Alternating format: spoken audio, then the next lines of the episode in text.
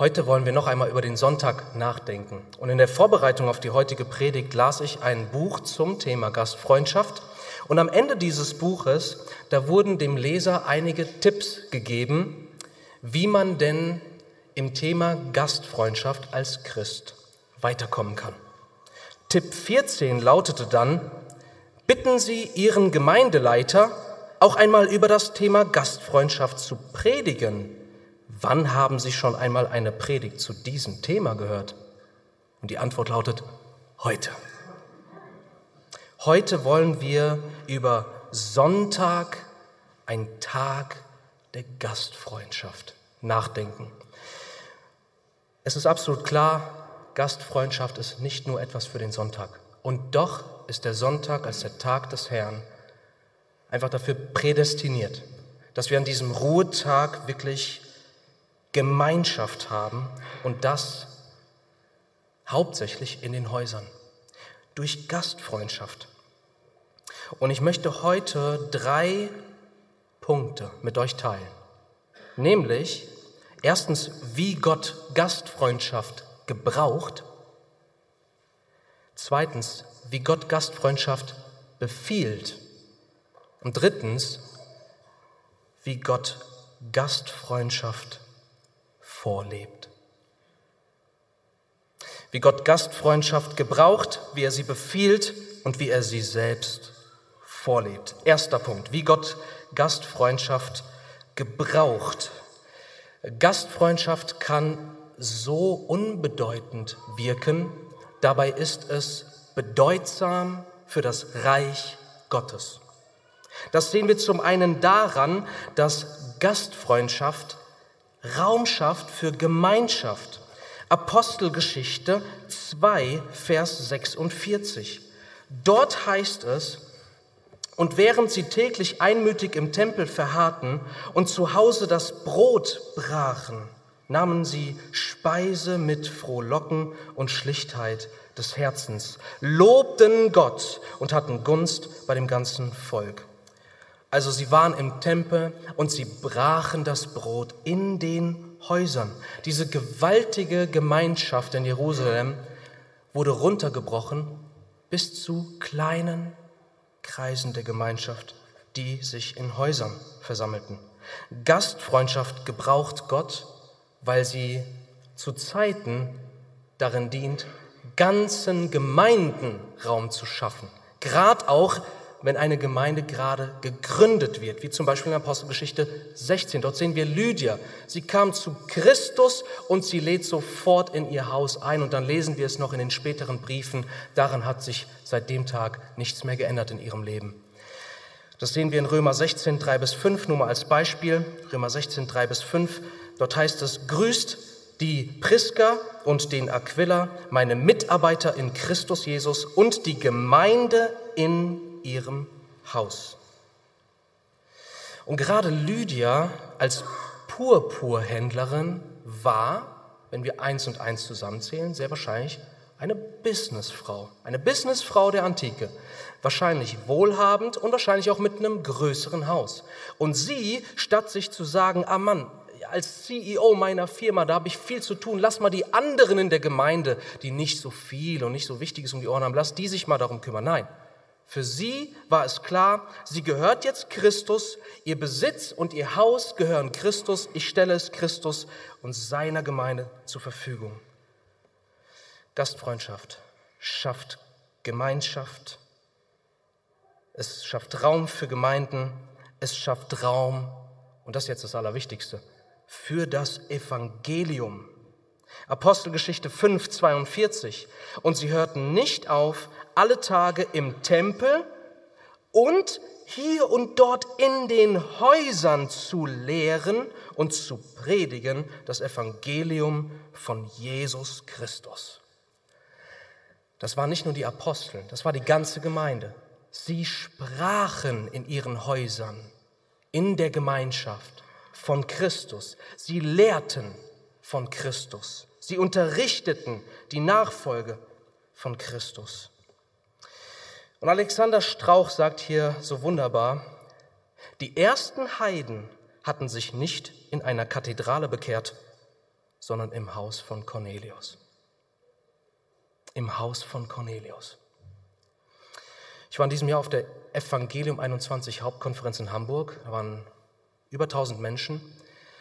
Und dann sollten die Menschen aufstehen anhand der Art, wie sie denn zum Glauben gekommen waren.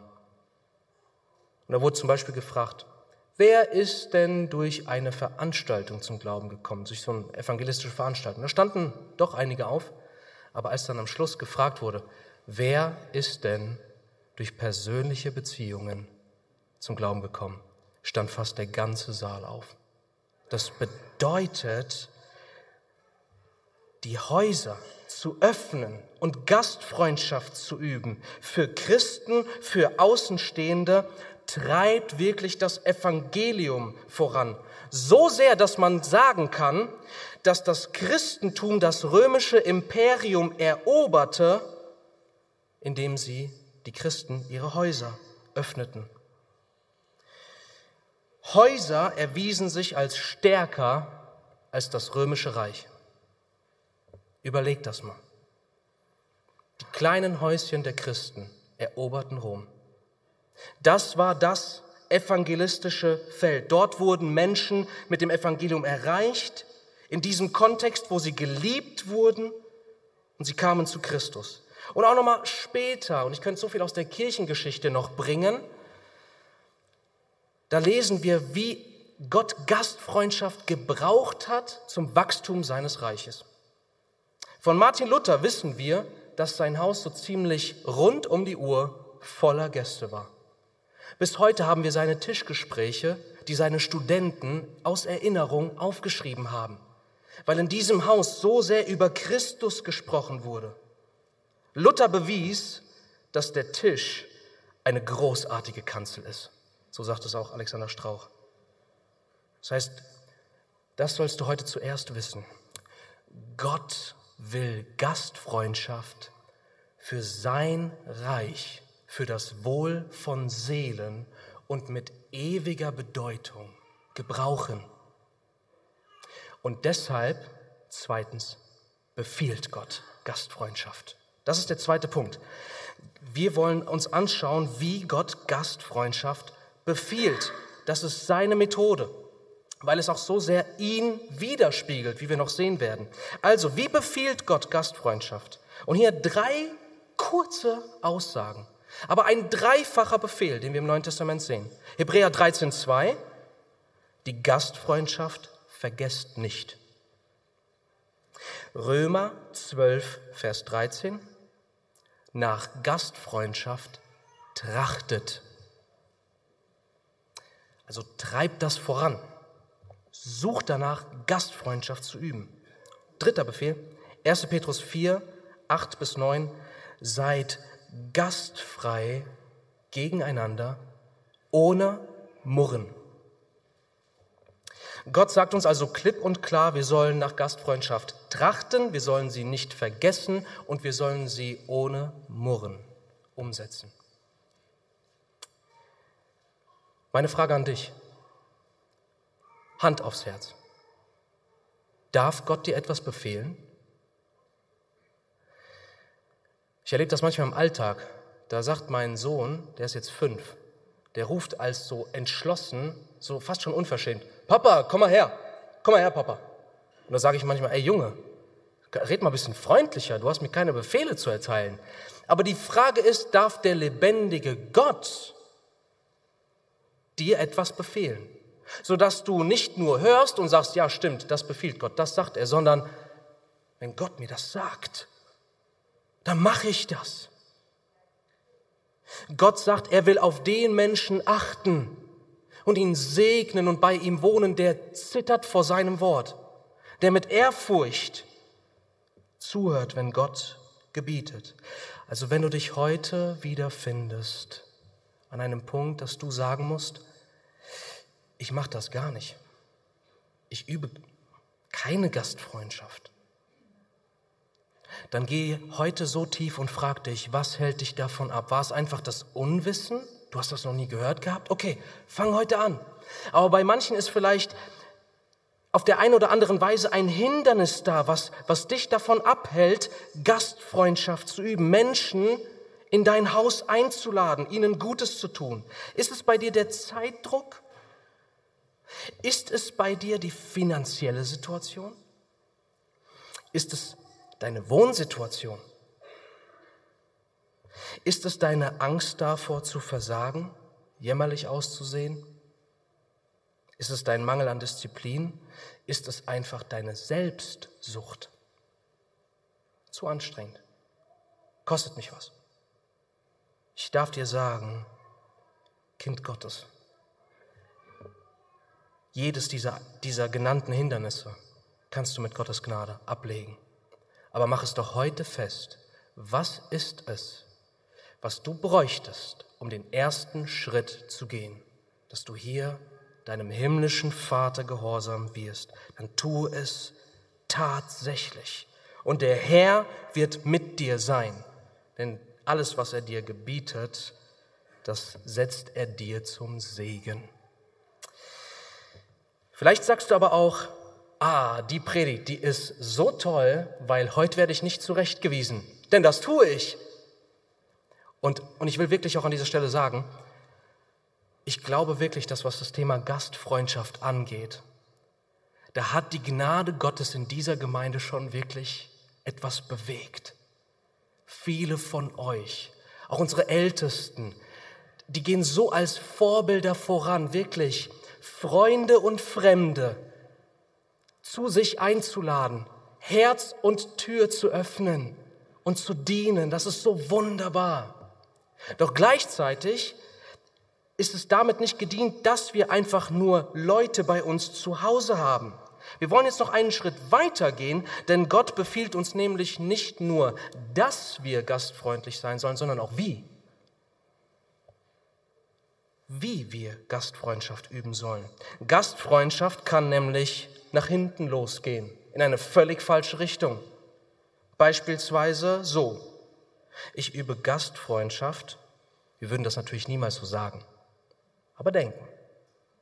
Ich übe Gastfreundschaft, weil es mir etwas gibt, weil es mir Befriedigung verschafft, wenn ich anderen mein tolles Zuhause und meine herrliche Dekoration zeigen darf.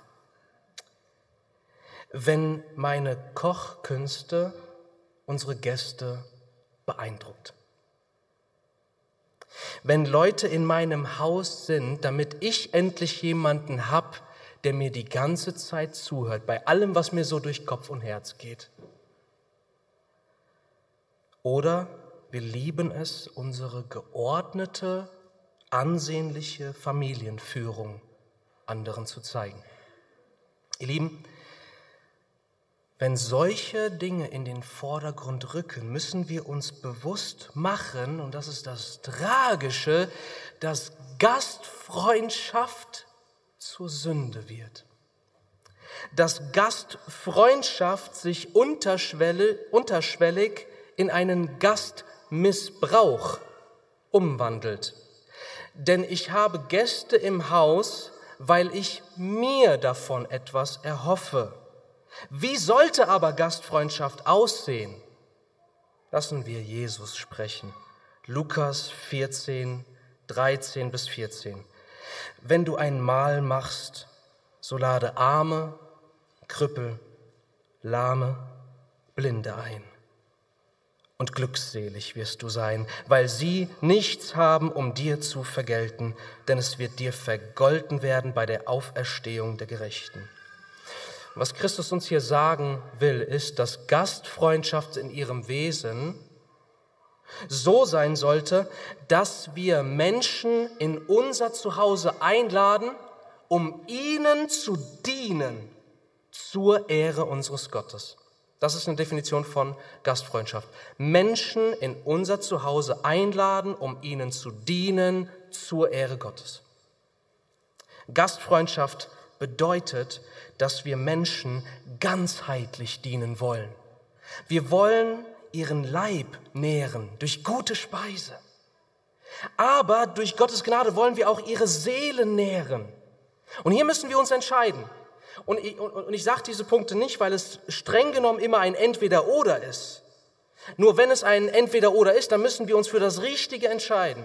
Deshalb hier als Beispiel. Du kannst sonntags ein Acht-Gänge-Menü kochen und damit die ganze Zeit beschäftigt sein, von der Küche ins Wohnzimmer und hin und her. Und die armen Gäste sind die ganze Zeit bei sich alleine und das Einzige, was ihnen bleibt, ist, über das Essen zu staunen.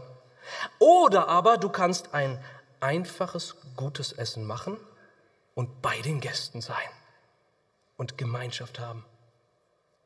Du kannst ein tolles Ambiente, eine gut aufgeräumte und geordnete Wohnung, die perfekte Hintergrundmusik aufsetzen und das ist, was dein Fokus ist. Darum kümmerst du dich. Da ist alles perfekt, sodass die Gäste unterhalten werden.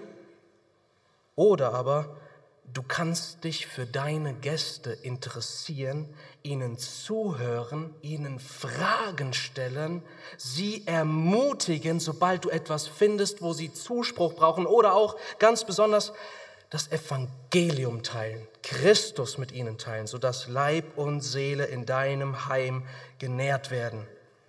Ihr Lieben, biblische Gastfreundschaft unterschätzen wir zutiefst. Sie ist so ein wunderbarer Dienst, weil wir, wenn wir Gastfreundschaft üben im biblischen Sinne, da setzen wir eigentlich alles ein, was wir haben, was bei kaum einer anderen Sache so ist. Wir setzen unsere Zeit ein, wir geben unser, unser wertvollstes Gut, die Zeit. Wir geben unsere Hände und Füße beim Decken, Vorbereiten, Kochen beim Händeschütteln, beim Umarmen. Wir geben unser Reden durch heilsame Worte, durch Trost. Wir geben unser Privates, unser Zuhause und wir öffnen unsere Tür. Wir geben unsere Ehe, unsere Familie hin, indem wir alle gemeinsam uns in diesem herrlichen Akt mit Freude vereinen. Wir geben unseren Besitz, unsere Ressourcen hin. Wir kaufen ein. Wir geben. Wir geben unsere Fähigkeiten, indem wir natürlich nicht ein einfaches, schlechtes Essen servieren, sondern ein einfaches, gutes Essen. Wir geben unser Bestes. Gastfreundschaft ist eine Sprache der Liebe, die fast jede Kultur oder sogar jede versteht. Das ist so wunderbar. Selbst wenn du Gäste im Haus hast, die deine Sprache nicht sprechen, kommunizierst du durch alles, was du tust. Es ist in gewisser Weise wie ein doppeltes Evangelium, was du mit den Menschen teilst.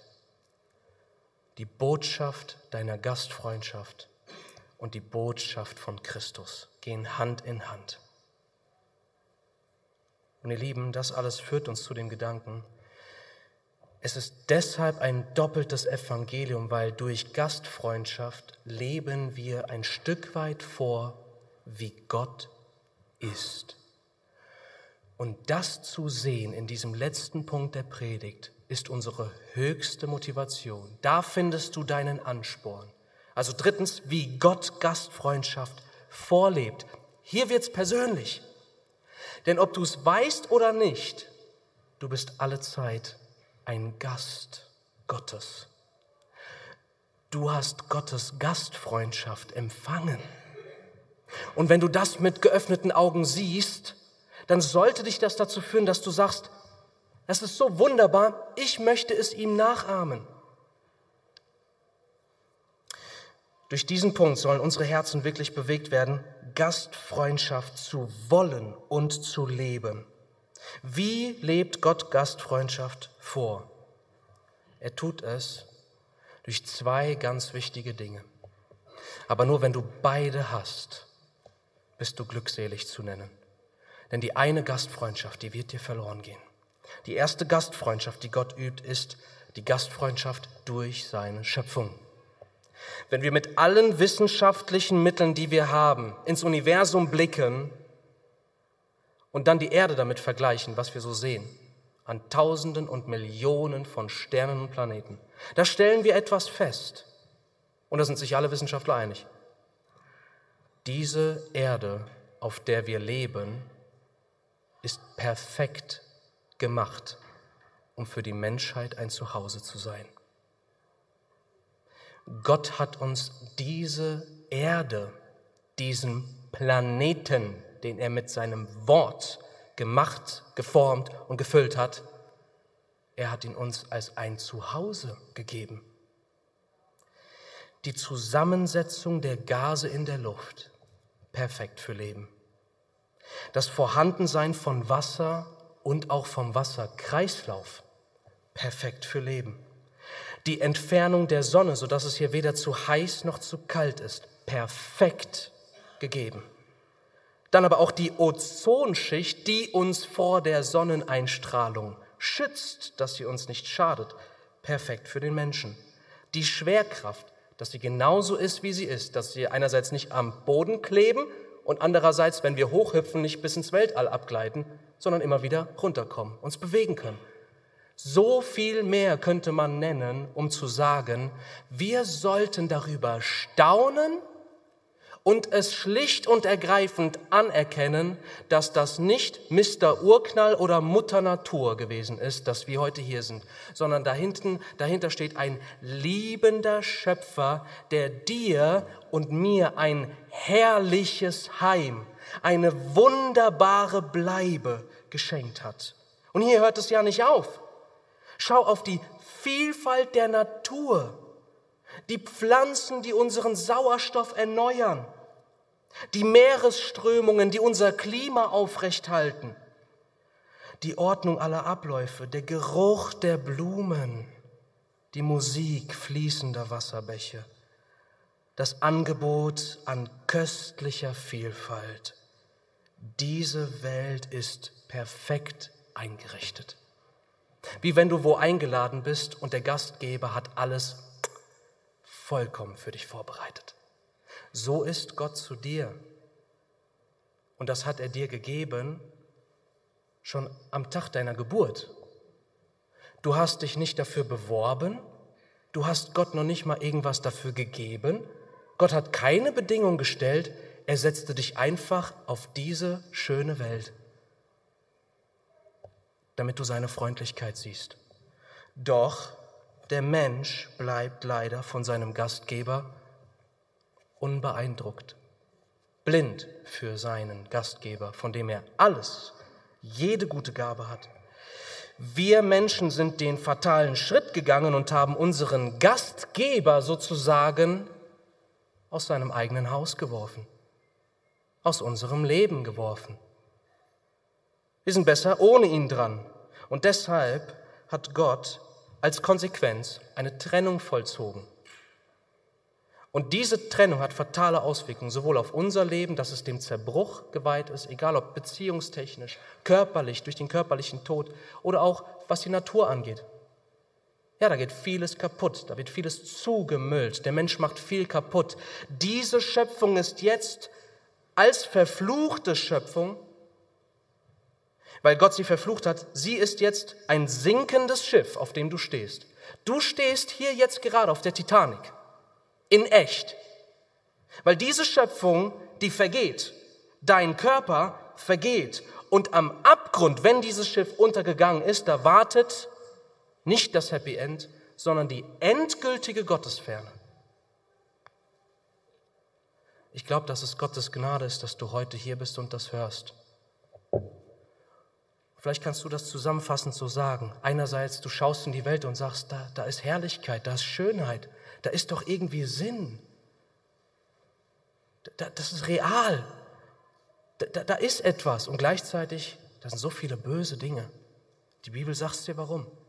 Herrlich, weil Gott es gemacht hat. Schrecklich, verdorben, weil der Mensch sich von Gott abgewandt hat. Was tut Gott jetzt? Ich meine, wie würde ein Gastgeber reagieren, wenn er aus seiner freien Liebe heraus jemanden zu sich einlädt, nur Gutes tut und dann von seinen Gästen hinausgedrängt wird? Der Gastgeber würde wohl die Polizei rufen, mal zuallererst, als allermindestes, weil er Gerechtigkeit will. Weil er nicht nur Gerechtigkeit, sondern auch Vergeltung will, und zwar rechtmäßig, weil seine Liebe mit Füßen getreten wurde. Und vielleicht, vielleicht betrifft das dich ganz persönlich, dass das deine Haltung zu Gott widerspiegelt. Weißt du, ich bin so froh, dass ich heute sagen darf, dass das nicht so bleiben muss. Denn Gott statt sich endgültig zurückzuziehen oder Strafe auszuüben, er hatte schon vor Erschaffung der Welt den Plan, dass wenn das passiert, oder sobald das passiert, dass er mit einer neuen Schöpfung beginnt, in die er solche Menschen für alle Ewigkeit hineinholt, die ihn rausgeworfen haben. Gott tut das, also Gott ist Gastgeber durch seine Schöpfung, das habt ihr alle empfangen, reichlich, jeden Tag. Aber das Wichtigste ist, und da wird deine Seele in Sicherheit gebracht, erst dann, Gott zeigt uns seine Gastfreundschaft vor allen Dingen und endgültig und vollständig durch die neue Schöpfung, die er begonnen hat. Es beginnt damit, dass er selbst in seinem Sohn Jesus Christus sozusagen als Verstoßener, sozusagen jetzt als ein Gast in seine Welt kommt.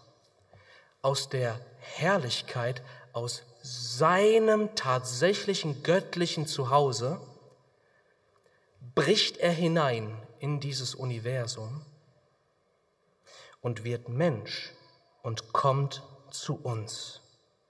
In Johannes 1 steht dann, Jesus kam in das, was ihm gehört, aber das, was ihm gehörte, nahm ihn nicht auf. Also genau so geht's weiter. Er kam in das Seine, aber die Seinen nahmen ihn nicht auf. Er wird vor verschlossene Türen gestellt, schon bei seiner Geburt. Keine Gastfreundschaft für den lebendigen Gott, den Schöpfer, den Sohn Gottes. Nein, er wird bei den Tieren geboren. Und er hatte das so geplant. Er hatte das so geplant, um uns auch dadurch seine Liebe zu zeigen und uns zu sagen, weißt du, du hast dich völlig von mir entfremdet, ich komme aber bis zu dir, bis in deine echte Lebenssituation, selbst wenn du im Dreck bist, ich komme in den Dreck, in einen stinkigen Stall, komme ich rein für dich, um dich da rauszuziehen. Und später sagt Jesus in Matthäus 8, Vers 20, die Füchse haben Gruben und die Vögel unter dem Himmel haben Nester, aber der Menschensohn, damit meint er sich selbst, hat nichts, wo er sein Haupt hinlegen kann. Weißt du, was Jesus hier sagt? Jesus sagt, ich habe mir unter euch noch nicht mal das gegönnt, was die meisten Tiere ihr eigen nennen. Fuchs hat einen Baum, Vogel hat ein Nest. Christus hatte kein Zuhause.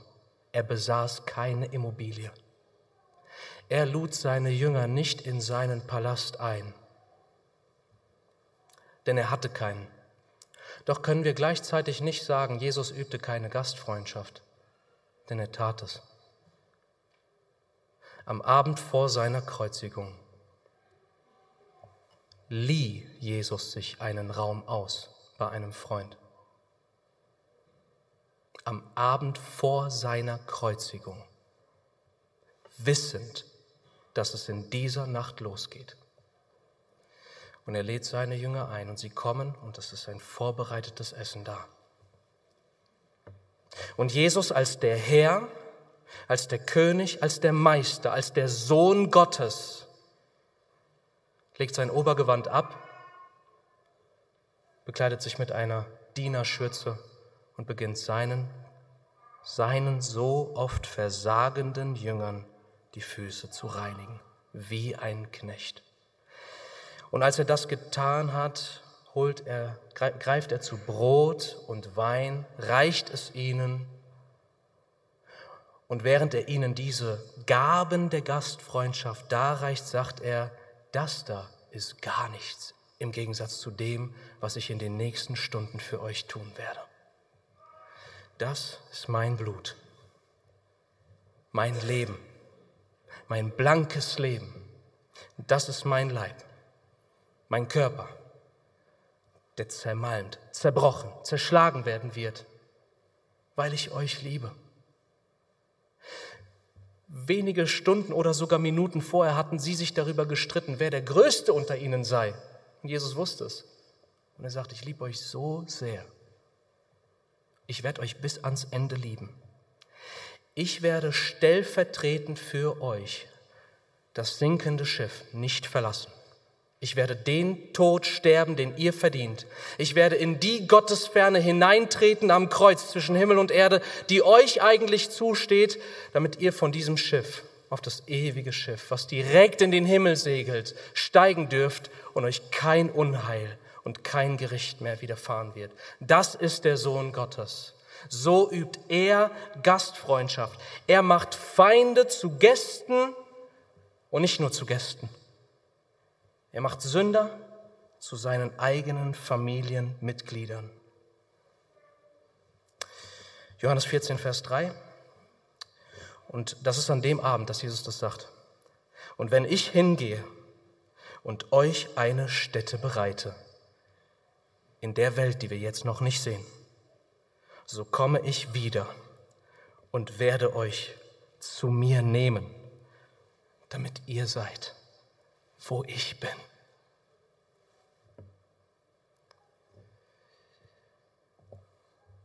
Hast du diese Liebe erlebt und kannst sie dein eigen nennen? Denn diese Liebe, die wird dir nicht durch Leistung zuteil. Das siehst du bei den Jüngern. Die sind nur am Versagen. Jesus geht alleine ans Kreuz. Und das, wie dir seine ganze Liebe einfach geschenkt wird, ist, wenn du darauf vertraust. Wenn du sagen kannst, mit mir selbst bin ich am Ende, ich hab's verbockt, er aber nicht. Er hat das für mich getan und darauf vertraue ich jetzt. Dann gehört Christus dir, dann gehört seine Liebe dir, dann gehört der Himmel dir. Und dann hast du die Verheißung, dass du eine Stätte hast an diesem Ort. Eine eigene Immobilie im Himmel, die auf dich wartet, die perfekt auf deinen Geschmack eingerichtet sein wird. Wobei die Immobilie egal ist, denn das, was dich dort interessieren wird, ich, ich stelle mir das so vor. Wir bekommen kurz so unser, unsere ewige Bleibe gezeigt und dann sagen wir, okay, äh, kann ich jetzt Christus sehen? Weil das wird uns interessieren. Ihr Lieben, Gott ist der größte Gastgeber. Und ich will dir das auch nochmal, um das klar zu sagen, ich, ich, ich rede hier nicht einfach nur im Indikativ, sondern dies ist eine Botschaft, die Gott heute tatsächlich an dich richtet, wenn du noch nicht mit ihm versöhnt bist. Das ist Gottes Rettungsangebot und seine Botschaft. Komm zu Christus und nimm ihn an und du hast ewiges Leben. Tu das. Gib Christus dein Leben. Und wir als Gemeinde, ihr Lieben, wenn wir diesen, unseren Jesus hier sehen, der, der uns diese Gastfreundschaft geschenkt hat, dieses Opfer, diese, diese zeitliche und letztendlich die ewige Gastfreundschaft bei ihm, dass er uns zu Gästen macht, die nie wieder gehen werden und nie wieder gehen werden müssen. Lasst uns doch unsere Herzen damit bewegen, dass wir sagen, ich möchte das meinem großen Meister und himmlischen Vater gleich tun. Deshalb übe Gastfreundschaft. Und ich schließe mit ein paar praktischen Gedanken, die vielleicht hilfreich sein können. Wie können wir praktisch jetzt Gastfreundschaft ausüben? Zum einen als Gemeinde. Wir haben uns so ein bisschen beraten, jetzt wird es richtig praktisch. Und es ist einfach eine Tatsache, eine geografische Tatsache unserer Gemeinde, der Hoffnungskirche, dass Mitglieder wie auch Besucher aus einem ziemlich weiten Spektrum kommen. Ihr nehmt sonntags wirklich beträchtliche Strecken auf euch und deshalb sind wir am Überlegen, ein sonntägliches, also wöchentliches Bring and Share zu machen. Man braucht ja für alles englische Ausdrücke, das klingt ja so schön. Also ein sonntägliches Mitbringen und Teilen für alle, die das einfach in Anspruch nehmen möchten. Für alle, die vielleicht von weiter herkommen. Das, also nur, dass ihr das richtig versteht. Das heißt jetzt nicht, dass wir hier jeden Sonntag mit 200 Leuten Mittag essen. Nee, es ist vielleicht eher für fünf bis zehn, 15, vielleicht 20 Personen. Wir haben oben den Jugendraum dafür. Da ist eine Küche, da haben wir Tische. Wir brauchen jetzt ein paar Verantwortliche, die sich melden, und zwar bei Familie Schmidberger könnt ihr alles auch nochmal am Infopoint erfragen, die sich melden und sagen, du, ich würde gern für dieses Bring and Share einmal im Monat beispielsweise oder einmal alle acht Wochen hier als Verantwortlicher dabei sein. Dass ich einfach sicherstelle, und dafür machen wir dann auch so ein Anleitungspapier, braucht ihr, also muss man nicht besonders schlau für sein, ähm, nur treu, ähm, dass, dass man weiß, okay, so läuft das ab, so stellen wir die Tische danach hin und so machen wir die Tür zu. So einfach Gemeinschaft zu haben mit Open End. Dass wir Raum geben und, und deshalb, wenn ihr das doch, und ich mache euch dazu Mut, dass wenn sich genug jetzt melden, die sagen, ey, da will ich mal dabei sein und auch ein bisschen Verantwortung übernehmen, dass sich das so auswirkt, dass dann auch mal sonntags so Erstbesucher und Gäste, dass die, die hier danach Mittag essen, dass sie direkt sagen können, hey, wir essen gleich da oben ein bisschen zum Mittag, willst du dabei sein? Und was wird der Herr da alles bewegen? Was wird der Herr da alles bewegen? Nehmt das doch mal bitte mit ins Gebet. Wir sehen einfach, auch gerade im Anbetracht der, des Wachstums unserer Gemeinde, wir wollen Raum schaffen für Gemeinschaft, für Kennenlernen, für Integration. Das zum einen für Gastfreundschaft als Gemeinde. Zum anderen Gastfreundschaft als einzelne Glieder. Hier nur ein paar ganz praktische Tipps. Das wird jetzt zu schnell sein, als dass du mitschreiben kannst, aber heutzutage ist ja alles auf YouTube, da kannst du es nochmal nachhören, wenn dich, was, wenn dich da was anspricht oder dir hilft. Hier einige Tipps zu Gastfreundschaft. Erstens, überlege zunächst mal, welches die beste Zeit für dich ist, Gäste einzuladen. Das muss nämlich nicht der Sonntag sein, das muss auch nicht immer der Sonntagmittag nach dem Gottesdienst sein, vielleicht ist für dich der Sonntagabend richtig. Zweitens, Liste, äh, mach dir eine Liste von den Menschen, die du einladen möchtest, Schrägstrich, die Gott dir aufs Herz legt. Bete doch einfach mal, schau durch die Gemeindemitgliederliste Schau dich heute um nach dem Gottesdienst und überleg mal, wen möchte ich einladen, dem ich Gutes tun will. Drittens, veranstalte doch, um das als evangelistische Idee mal einzubringen, einige haben ja jetzt schon ihren Pool gefüllt, warum machst du nicht für deine Nachbarschaft eine Pool-Einweihungsparty? Ist doch super. Da kommen doch die Leute, bringen ein bisschen was zum Grillen mit und wer weiß, vielleicht kommt man ja auch über das Evangelium ins Gespräch. Was wäre, wenn sich bei dieser Pool-Einweihungsparty jemand bekehrt? Da wären wir geschockt, ne? Aber der Herr tut das. Viertens, überlege dir doch ein paar gute Fragen, die du deinen Stellen Gästen kannst. Quasi mehr als, na, wie geht's? Manchmal funktioniert das, Gott sei Dank, ne? Aber wie wär's mit über deine Woche so? Wie geht's dir gerade auf der Arbeit? Hast du gerade geistliche Herausforderungen, wo ich vielleicht für dich beten kann oder was auch immer. Da muss ich euch gar nichts sagen, das wisst ihr selbst mindestens genauso gut. Fünftens, baue doch, um etwas Geistliches einzubringen, beispielsweise in den Nachmittag ein Lied ein. Also wenn ein paar Familien zusammenkommen, warum singen wir nicht ein paar Loblieder? Warum machen wir nicht mal eine geistliche Gemeinschaft?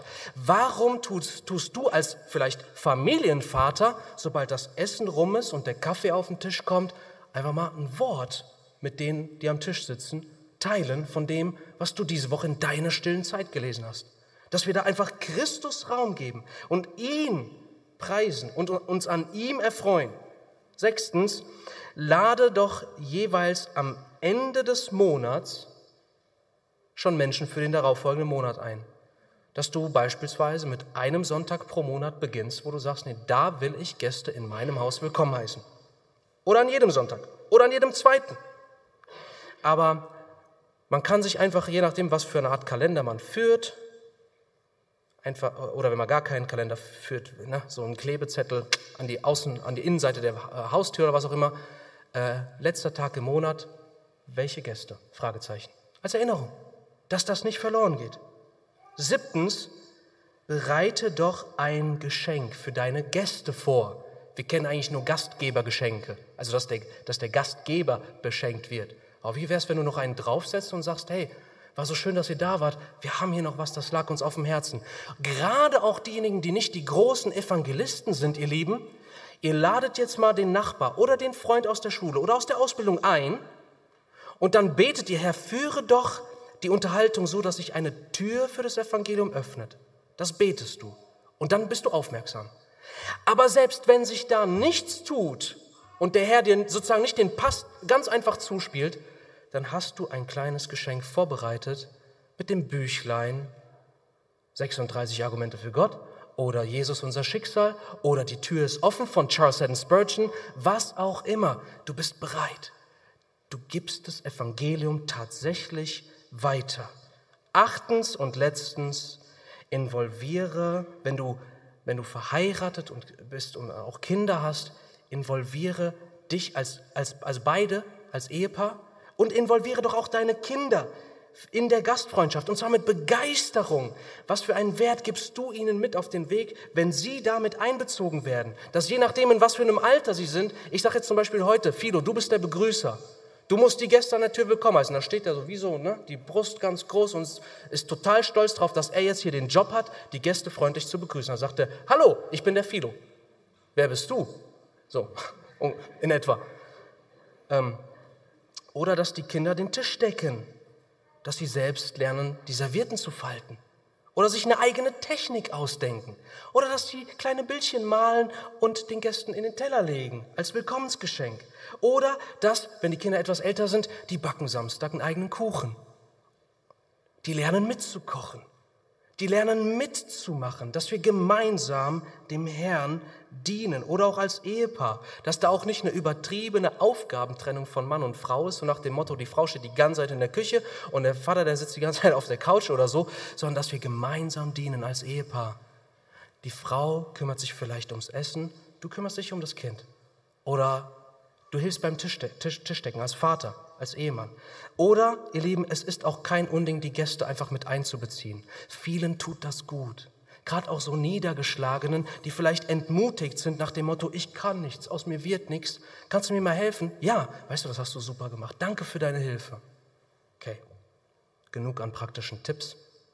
Ich sag mal so, wenn die Liebe raus will, wirst du kaum noch praktische Tipps brauchen. Du wirst selbst drauf kommen. Deswegen bin ich eigentlich gar nicht so der Freund von diesen praktischen Tipps in der Predigt. Aber ich möchte es trotzdem geben. Vielleicht ist es unterm Strich doch hilfreich. Ich schließe diese Predigt mit diesem Gedanken. Jede Gastfreundschaft, die du übst, wird dir nochmal begegnen. Ein zweites Mal. Und du wirst überrascht sein. Das zeigt uns Jesus in Matthäus 25. Dort sagt er unter anderem zu denen, die dann in der Herrlichkeit vor ihm stehen als seine Kinder, ich war ein Fremdling und ihr habt mich aufgenommen. Und sie sind überrascht, also die Gläubigen, also wir, und fragen, wo haben wir dich als Fremdling aufgenommen? Und Jesus sagt, was ihr einem dieser geringsten meiner Brüder getan habt, das habt ihr mir getan. Wir werden überrascht sein, was Christus uns alles aufzeigt, aber Christus vergisst nicht eine Sache, die wir vielleicht so schnell vergessen. Und er wird nicht eine Sache unbelohnt lassen. Er wird kein Opfer der Gastfreundschaft unbelohnt lassen. Egal von welcher Seite wir dieses Thema betrachten. Es soll doch unser Herz und es motiviert doch unser Herz dahin, dass wir sagen wollen, Herr, mit deiner Hilfe wollen wir Gastfreundschaft üben, zu deiner Ehre und im Dienst für Menschen. Amen. Lasst uns aufstehen und gemeinsam beten.